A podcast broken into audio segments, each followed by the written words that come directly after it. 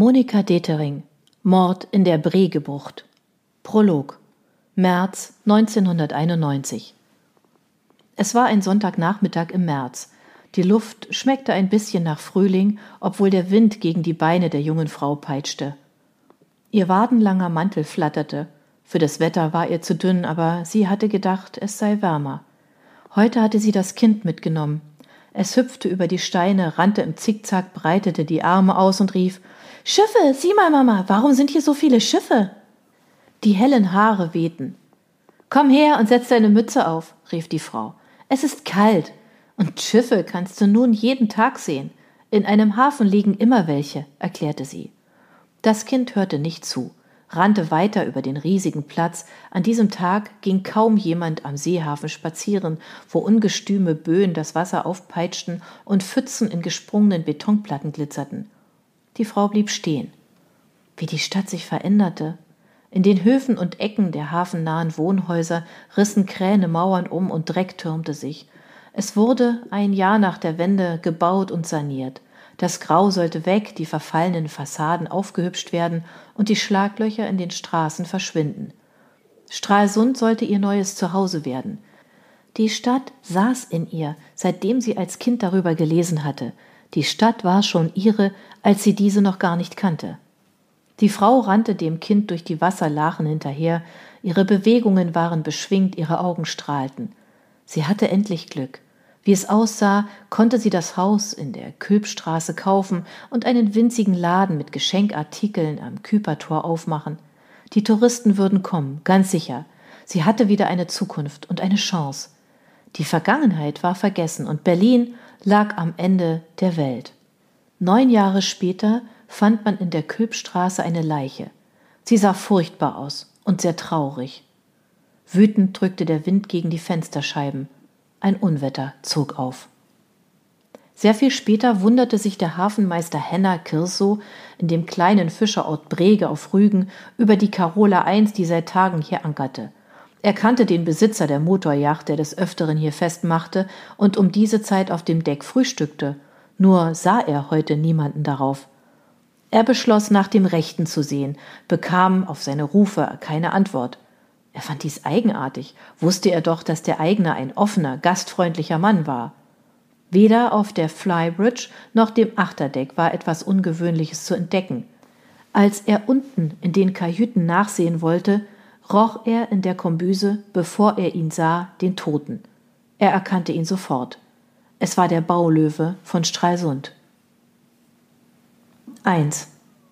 Roland Stübbe lachte schallend und es klang hässlich. Was diese Leutchen immer wollten und forderten. War doch die Stegdorn, seine Mieterin, ohne Anmeldung in sein Büro gekommen. Das muss man sich einmal vorstellen. Meckerte und meckerte. Na, wie sollen wir denn sonst sanieren? Bisschen Staub und etwas Lärm gibt es dann eben. So ist das. Soll sie doch ausziehen oder so lange in ein Hotel gehen. Davon hat die Stadt genug. Mit meine verehrte Frau Stegdorn, wir sollten uns ein anderes Mal darüber unterhalten. Leider muss ich jetzt zu einem Termin, der für mich wichtig ist, hatte er die Frau ruhig gestellt. Er hatte sie dabei angelächelt. Als seine Mieterin ihn skeptisch angesehen hatte, da lächelte er ein zweites Mal, obwohl er ihr am liebsten seine Meinung zu ihrer Kritik gesagt hätte. Sie verließ wortlos das Büro. Er sah, dass die Zeit drängte, aber ehe er sich zu dem Empfang aufmachte, las er sich noch eine Kleinanzeige in der Ostsee-Zeitung durch. Eine gute Stunde später setzte Roland Stübbe ein bescheidenes Lächeln auf und zeigte neben Zurückhaltung mit straffer Haltung seine Fitness. Die war ihm wichtig. Gesunde, sportliche Menschen leisteten mehr, fand er. Stübbe trug den Ausdruck des erfolgreichen, anständigen Geschäftsmannes im Gesicht. Auf keinen Fall wollte er auf die Anwesenden zu herausfordernd oder protzig wirken. Zurückhaltend kannte ihn auch der Oberbürgermeister von Stralsund, der ihn als verdienten Bürger der Stadt im Rathaus hervorhob. Die Anerkennung saugte er wie ein Fisch ein, der nach Plankton gierte. Stübbe hatte eine Menge erreicht und strahlte innerlich vor Stolz, weil er sich im Rathaus befand, das er so schön fand. Er hatte ein Faible für die norddeutsche Backsteingotik, was auch mit seiner Tätigkeit zusammenhing. Er wähnte sich in dieser Stunde wie ein ehrbarer Kaufmann aus längst vergangenen Tagen, dessen Wort und Handschlag galt. Er handelte nicht mit Tuchen, wie es einst im Rathaus üblich gewesen war, er handelte mit Immobilien. Häuser und Wohnungen, Kauf, Abriss und Sanierung quer durchs Land. Das war sein Leben, das war sein Erfolg.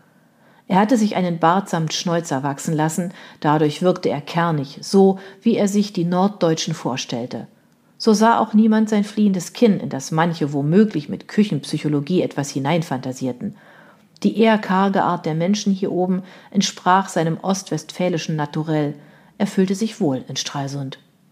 Er erinnerte sich nur zu gut daran, dass er vor zwei Jahren die Stadtväter nicht hatte überzeugen können, als er sie zu den Gleisen geführt hatte.